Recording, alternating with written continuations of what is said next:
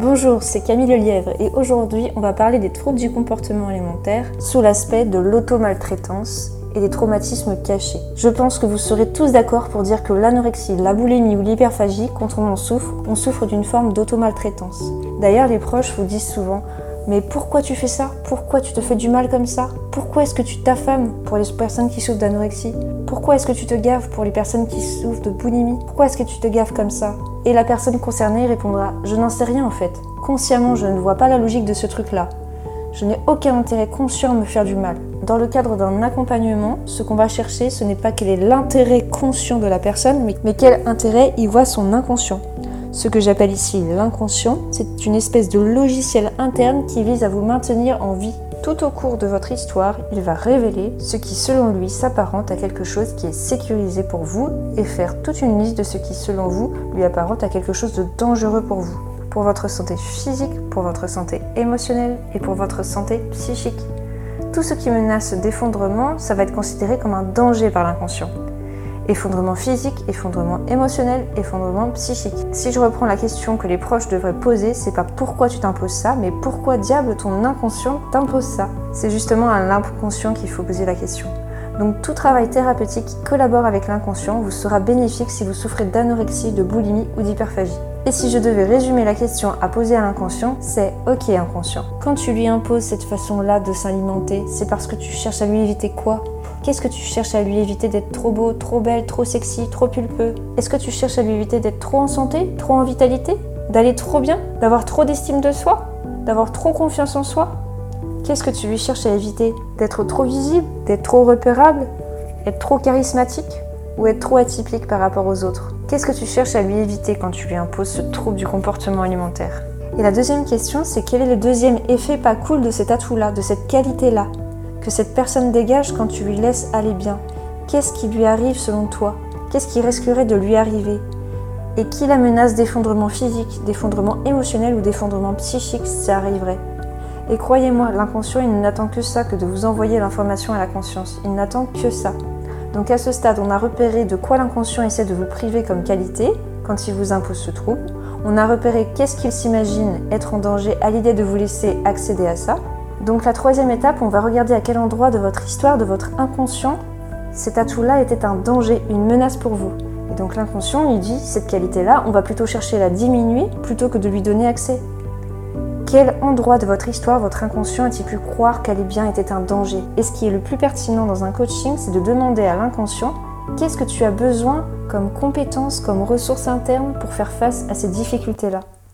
Au point que tu trouveras totalement logique, valable, acceptable, sécurisé, inconscient de lui donner non seulement accès à ces qualités-là, mais sans trouble de comportement alimentaire. De quoi as-tu besoin pour décider que c'est 100% ok de lui retirer ce trouble du comportement alimentaire, de laisser cette personne manger normalement et en mangeant normalement, nourrir sa beauté, son charisme, sa santé, sa vitalité, son pouvoir d'attraction, son pouvoir de persuasion, sa capacité à s'estimer, sa confiance en elle, sa, sa capacité à se confronter aux autres? De quoi as-tu besoin inconscient pour estimer cette personne tellement en sécurité que tu peux lui foutre la paix avec ce trouble du comportement alimentaire? Donc ensemble en coaching, on peut développer les ressources qu'il réclame. Si pour vous sentir en sécurité, votre inconscient a besoin que vous soyez 100% capable de vous confronter à des pervers, à des gens maltraitants, et de vous sentir en sécurité face à ces gens-là, ok, alors on va développer ça en séance. Si votre inconscient a besoin de vous sentir capable d'envoyer chez les gens qui vous demandent trop à chaque fois que vous allez bien, on va la développer en séance. Si votre inconscient a besoin d'être sûr que vous êtes parfaitement capable de faire vos propres choix et de dire non aux personnes qui essaient de vous imposer leur choix pour vous, développez ça en séance.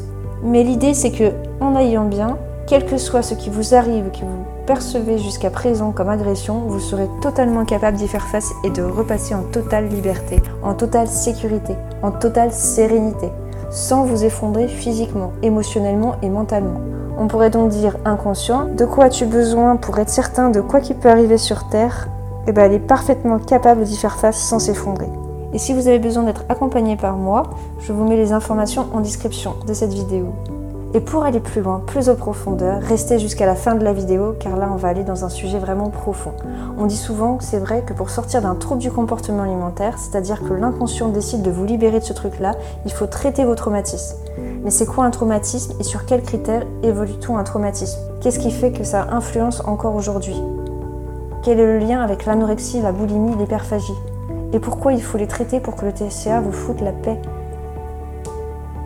Et eh bien c'est ce qu'on va voir aujourd'hui. Pour qu'il y ait traumatisme, il faut qu'il y ait plusieurs conditions qui soient réunies. On va les voir une par une. Donc la première condition, c'est que je n'ai pas choisi que ça se passe comme ça. Donc ce serait jamais arrivé. Et la deuxième condition dans cette situation, c'est que j'étais soumis à un autre qui me dominait. Et la troisième condition dans cette situation, c'est d'être impuissant.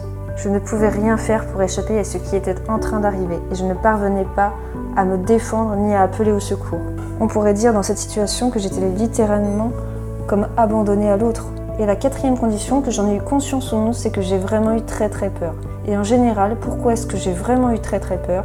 Parce que je ne comprenais pas ce qui s'est passé. Parce que ce qui est arrivé ne me plaisait pas et était perturbant, déstabilisant. En tout cas, c'était pas ce que j'aurais choisi si j'avais décidé de le vivre. Et surtout, si l'autre l'avait décidé, j'aurais pu en mourir. Ou en tout cas, mon corps aurait eu l'impression qu'il aurait pu mourir, que l'issue aurait pu être fatale. À ce stade de la vidéo, vous pouvez peut-être remarquer que votre anorexie, votre boulimie, votre hyperphagie, elle rejoue le mécanisme de ce traumatisme initial. Vous avez l'impression à chaque crise que ce n'est pas vous qui choisissez. Si vous choisissez, vous aurez choisi autrement. Et deuxièmement, dans cette situation, quelque chose en vous a tout le pouvoir sur vous. Vous êtes soumis à vos compulsions d'anorexie, de boulimie ou d'hyperphagie. Vous vous sentez totalement impuissant à faire autrement et à échapper, et vous avez l'impression, peut-être parce que vous ne voyez pas combien de temps ça va durer, ou jusqu'où ça va aller, ni même si une fin est possible, vous avez l'impression que ça pourrait vous amener à en crever si ça continuait. C'est justement parce que le trouble du comportement alimentaire il rejoue les mécanismes du traumatisme initial qu'on considère aujourd'hui qu'un trouble du comportement alimentaire, c'est lui-même une façon qu'a trouvé l'inconscient d'appeler à l'aide, de vous réclamer, de traiter, de prendre en charge, de digérer, d'intégrer ce traumatisme initial. Et souvent pour cela, on a besoin d'être accompagné. Et je suis là pour ça. Alors revenons au traumatisme initial et abordons ensemble une cinquième question qui en regroupe plusieurs. Pour qu'il y ait traumatisme, il faut que vous n'ayez pas été accompagné à vous libérer de ce qui vous est arrivé. Vous n'avez pas pu parler de ce qui s'est passé, vous n'avez pas pu digérer ce qui s'est passé, vous n'avez pas pu comprendre ce qui s'est passé, vous n'avez pas pu réparer après ce qui s'est passé, vous n'avez pas pu retrouver profondément le sentiment de sécurité après ce qui s'est passé. On pourrait dire que vous n'avez pas pu intégrer les événements ça vous est resté sur le cœur. Faire le lien entre le trauma et les troubles du comportement alimentaire, il y a une condition incontournable. Il faut qu'au moment des faits, donc lors de l'événement traumatogène, votre inconscient protecteur ait pu se dire que votre beauté était en cause, que c'est ce qui aurait attiré à toute forme d'agression, que votre estime de vous était en cause dans la situation, que votre confiance en vous était peut-être ce qui avait causé, provoqué, attiré à vous le prédateur, l'agresseur, l'interlocuteur dominant que votre vitalité, votre charisme, ou voire votre santé, ce que vous dégagez en termes de vitalité était en cause dans l'événement. Et là, vous commencez bien à comprendre que c'est bien parce que votre inconscient protecteur, donc peut-être votre beauté, votre santé, votre estime de vous, votre confiance en vous, votre joie, votre joie de vivre, ce que vous dégagiez, était peut-être ce qui avait causé ces trucs-là. Et l'inconscient, il se dit, bah, je vais tout faire pour qu'elle ne soit plus beau ou plus belle, qu'elle soit moins séduisante, qu'elle soit moins charismatique, qu'elle n'ait plus autant de santé.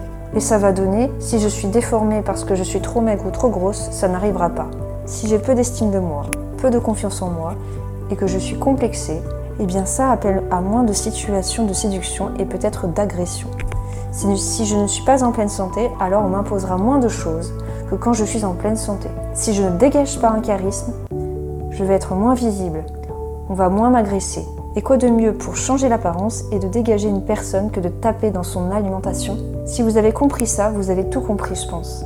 Alors ce que vous avez à faire en accompagnement, c'est d'aller répéter jusqu'à ce que votre inconscient vous empêche d'être, de faire, d'oser, de vivre quand il vous impose ce trouble du comportement alimentaire. Ça vous impose, ça vous prive de quoi Ensuite, on va aller voir ensemble qu'est-ce qui vous fait que votre inconscient estime que vous êtes plus en sécurité quand vous êtes privé de ça. Ensuite, on va aller voir à quel endroit de votre histoire il a cru comprendre que cette qualité-là, chez vous, était source de conflit, était source d'agression, était source de violence, source d'événements traumatogènes. Et ensuite, on va l'aider à comprendre ce qui s'est passé et que ça n'a plus lieu d'être aujourd'hui et qu'au moment des faits, vous étiez beaucoup plus jeune et beaucoup moins capable que maintenant. On va l'aider à comprendre ce qui s'est passé, à digérer les émotions, à faire en sorte de vous sentir en sécurité aujourd'hui. Souvent, ça consiste à aller développer vos capacités, à vous défendre, à attaquer, à fuir, à hurler, à faire face. Et oui, il va falloir traiter votre traumatisme. Il va falloir surtout aider votre inconscient à vous savoir en source sûre et en totale sécurité sur cette terre. Sur cette terre, oui, il y a des agressions et des agresseurs potentiels. Parce que c'est lorsqu'il vous sentira 100% en sécurité d'être beau, belle, charismatique, visible, plein d'estime de vous, de confiance en vous, en pleine santé, de charismatique, qu'il vous sentira en, totale sécurité d'être en plein potentiel, qu'il acceptera de lâcher ce trouble du comportement alimentaire et ce définitivement.